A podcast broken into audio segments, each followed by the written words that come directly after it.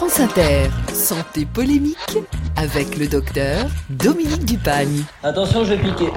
Bonjour Dominique. Bonjour Mathieu. Vous revenez aujourd'hui sur la rougeole à propos de l'épidémie qui touche la France. Eh oui Mathieu, cette épidémie a touché environ 3000 Français depuis un an, essentiellement des enfants non vaccinés. Ça fait beaucoup, non?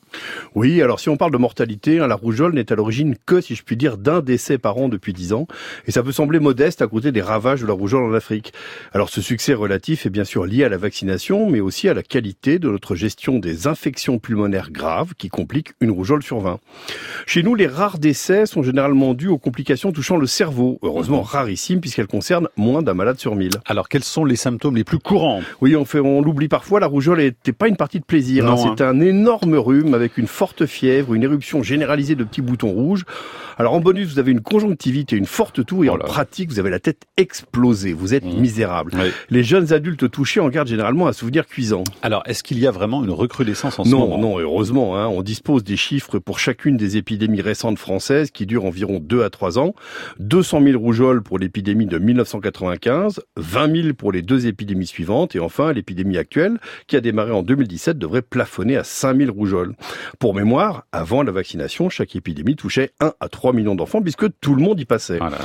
La rougeole fait partie des maladies qui sont contagieuses avant même que les symptômes n'apparaissent. Il est donc impossible de contenir les épidémies autrement qu'en vaccinant. Alors pourquoi est-ce qu'on en parle autant en ce moment? Eh bien, parce que c'est quand même fou que la France soit toujours à la traîne en matière de vaccination contre la rougeole. D'autres pays beaucoup moins développés que le nôtre ont réussi à éradiquer cette maladie.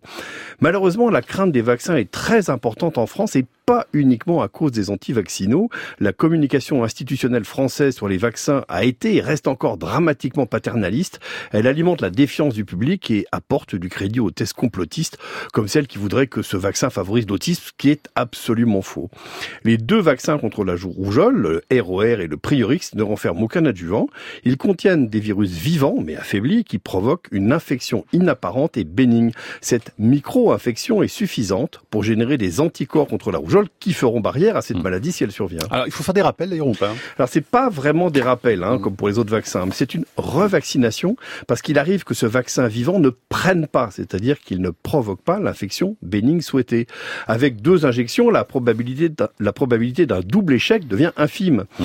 Et puis si on a un doute sur le nombre d'injections reçues, il vaut mieux se revacciner même à l'âge adulte, ce qui n'aura aucune conséquence néfaste s'il Mm. s'agit en fait d'une troisième injection. Et à l'échelle mondiale, Dominique, les cas de a- rougeole semblent en recrudescence Ouais, non, il y a un décrescendo massif depuis des années, mais là, il y a une grosse épidémie en Ukraine et dans d'autres pays où il y a des instabilités géopolitiques, ce qui donne des petites remontées, mais globalement, on descend tout le temps.